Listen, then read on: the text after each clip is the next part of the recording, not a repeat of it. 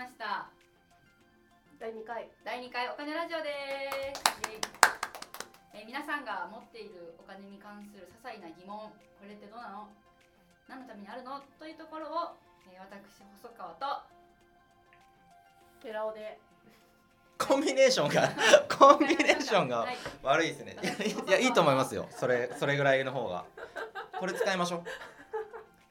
じゃあ今なんか変なんかなんか出てきちゃっはいて。あーごめんなさい。スマホのエラーの画面が表示されたのを直してくれてたんですよね。スマホの方を優先されたという。そういうことす、です。はい、寺尾さんです。はい。私と寺尾の2人で先生に疑問をぶつけていくお金ラジオ第2回始まります、はい。イエイ、はい、で、えっと、第1回目えー年末調整って何ですかという疑問について、えー現在ファイナンシャルプランニングの第一線で、えー芸人としても活躍されている新井先生に、えーお越しいただいて質問に答えてもらいました。新井先生今日もよろしくお願いします。よろしくお願いしおます。年末調整っていうあのことについて聞いていく中で、えー生命保険料控除っていう言葉が出てきました、はい。で私たちこの生命保険料控除っていうのもちょっと今回聞きたいんですけど、はい。えー生命保険料控除つまり保険払った保険料が戻ってくる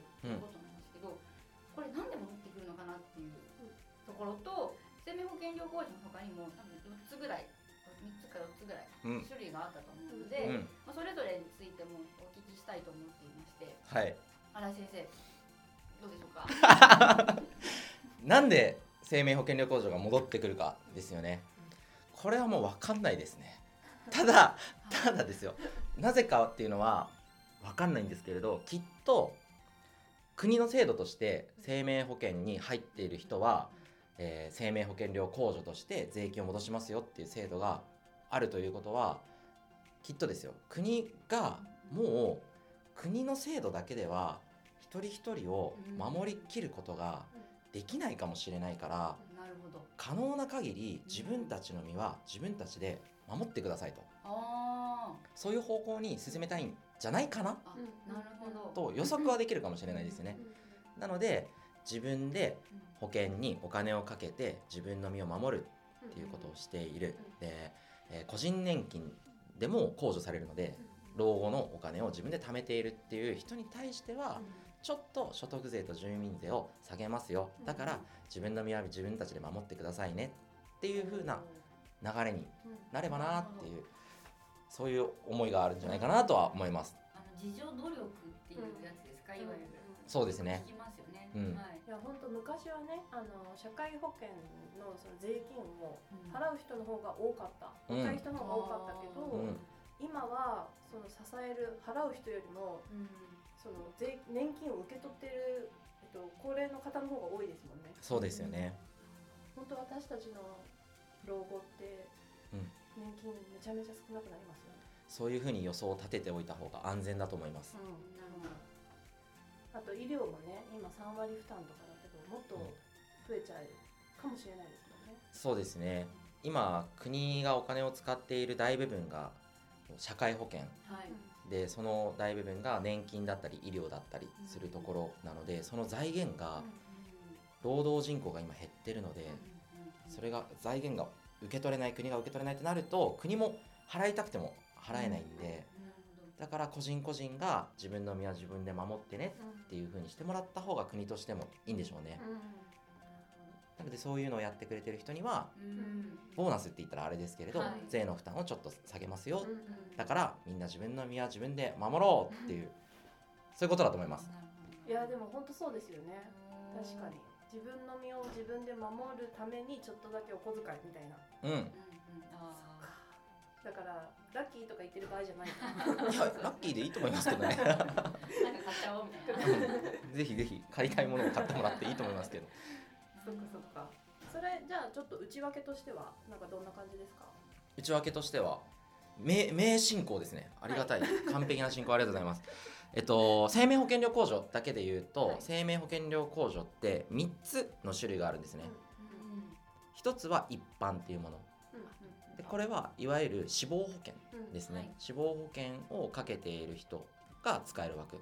で2つ目が介護医療っていう枠があって、はい。これは介護保険なり医療保険をかけている人が使える枠はい。で3つ目が年金ですね。うん。これは個人年金というものをかけてる人が、えー使える枠っていう3つあります。でそれぞれ保険料でいうと8万円。年間8万円を上限として控除額を計算してくれるのでなので8万円以上それぞれの保険に入ってたとしても上限額はえー控除される額は上がっていかないですね。入ればいいってもんじゃないんですねそこは。たくさんかけてればいいとかそういうのないんですね。そうですそうです。ライフスタイルとか必要性に応じて入るべきでうんなんかうん8万以上なんかいっぱい入れば入るほど年末調整で返ってくるとかじゃないと。そうですそうです。ん。だから年間例えば50万円死亡保険に入ってたとしても控除されるのは8万円払ってる人と同じ控除額になりますね。ありがとうございます。それが三つだそれが3つありますね。もう一個。もう1個は、えー、と地震保険ですね、地震保険料控除っていうものがあるんですね。で地震保険も入っている額に応じて、えー税金が控除されます。で地震保険に関してはその控除額がいくらだからって言ってなかなか計算するものでもないのでうん。本当に必要に応じて加入するのがいいのかなと思いますね。うんうん逆に言うと生命保険はこう個人年金でいくらかけるかとかはい。死亡保険で貯蓄性のある死亡保険があるのではい。じゃあ個人年金と死亡保険どっちで貯蓄していこうかなってなった時に全部死亡保険で貯蓄するんじゃなくてちょっとだけ個人年金でも貯蓄しようかみたいなことをするとうんうんコスパよくうん。貯蓄ができたりうん。するのであちょっと考えてみたらお得になるかもしれないですね。うん。目的によって使い分ける。ー二枠使えるからってことですよね。そうですそうです。ああなるほどなるほど。で注意点としてははい。その生命保険に加入するときに保険会社の営業さんから伝えられるときにはい。個人年金がない保険会社の営業さんからは個人年金保険料控除の案内がされないケースっていうのが多いのでなのでそのお客さんからすると個人年金で貯蓄をした方がお得になるのに全部生命保険の積み立てでやってしまったりしてる方とかが多いのでそのあたりチェックしてみるといいかもしれないですね。な。るほど。確かに賢い保険選びの一つのポイントですね。そうですね。うんそうですよね。目的としては将来の貯蓄なんだったら分けてちょっとでもまあ帰ってきた方がいいですね。そうですよね。うん。なるほど。だからか。私個人年金も死亡保険も入ってるのでお賢い。賢い。女性代表。誰かさんとは大違い。2000円の誰かさんとは大違い。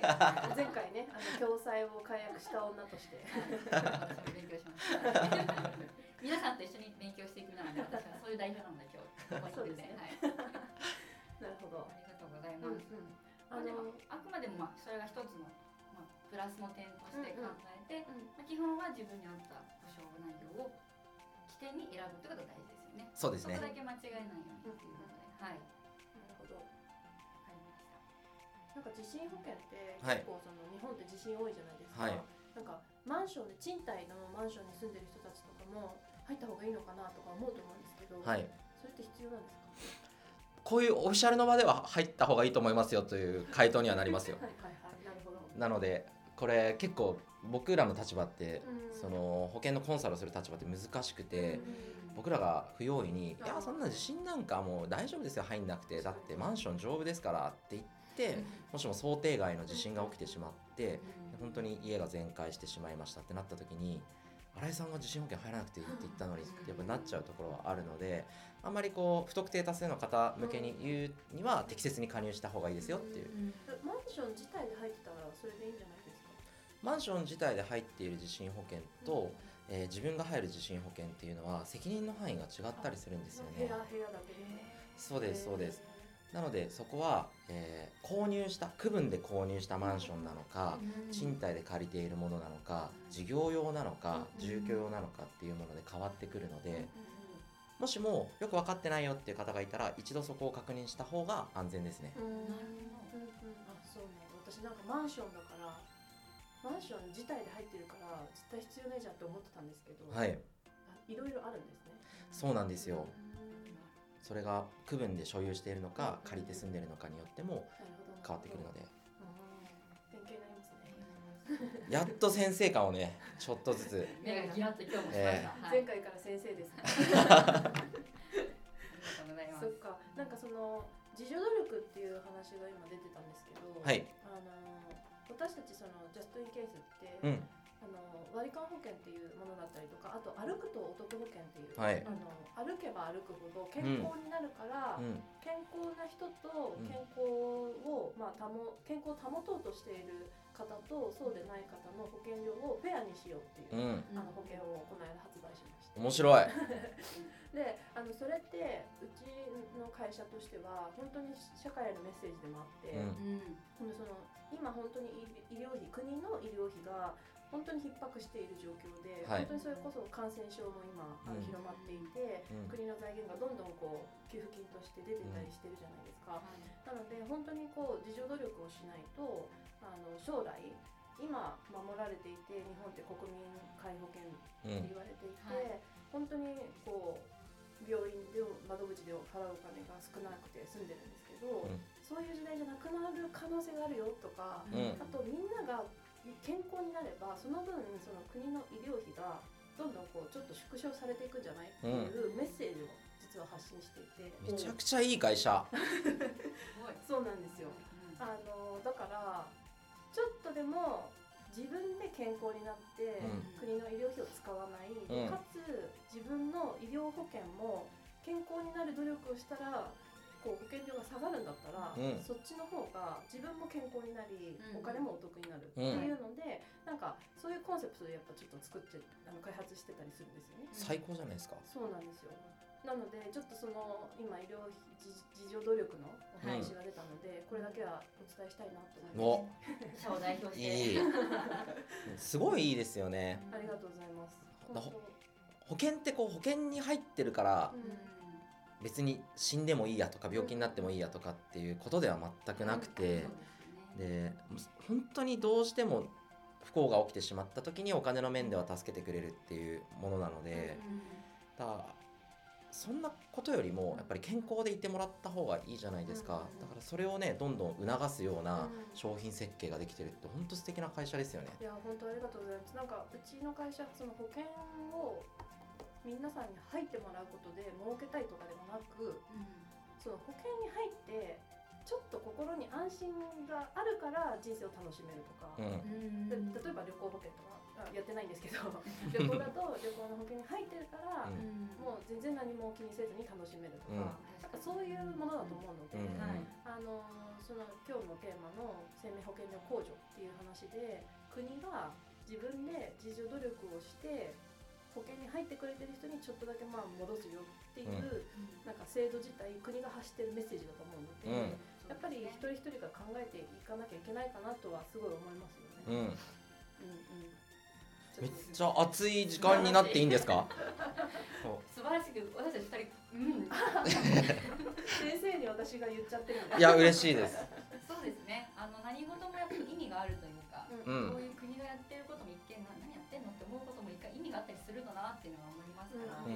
なんかそういうのもこれをラジオのきっかけに考えていただいて、うんうんでさっき言ってもらったような保険があってあそういう保険があるんだっていうふうに今聞いて思った方はぜひ、えー歩くと保険で検索をしてもらってね。歩くとお得保険。歩くと やってもうた。歩くと保険検索してもらってあのいろんな保険が本当にあるのでそうですねれを知るきっかけになってもらえたらなと思っています、なんかジャストインケースの宣伝をするラジオではないんですけどしてましたがな。な それはしてましたがな。まあしたいじゃないですか。なんかあの私としてはなんかこのラジオでその宣伝したいとかではなくて、あの皆さんに考えていただくきっかけを、うんあの与えたいなと。で、今細川さんが言ったみたいに。あのまあ検索することでいろんな会社のがどんどん出てくるので、うん。それを自分に合ったのはどれかなっていうのを見るだけでもやっぱりちょっと意識が違ってくるかなと思うので、ね。なんかそういう時はぜひ新井さんにはい。ご連絡いただければ、嬉しい。ファイナンシャルプランニングをはい。くれるとしてくれると思います。もちろんです。ゲームを見せてくれると。はゲー。頑張ります。い。なので、まあ、いろんなことのこきっかけに、ね、なればいいなと思って、うんうんえー、2回目お送りしてきました。はい。はいこんな感じでしますか。はい。では「種ラジオ」2回目終わります。皆さんありがとうございました。ありがとうございました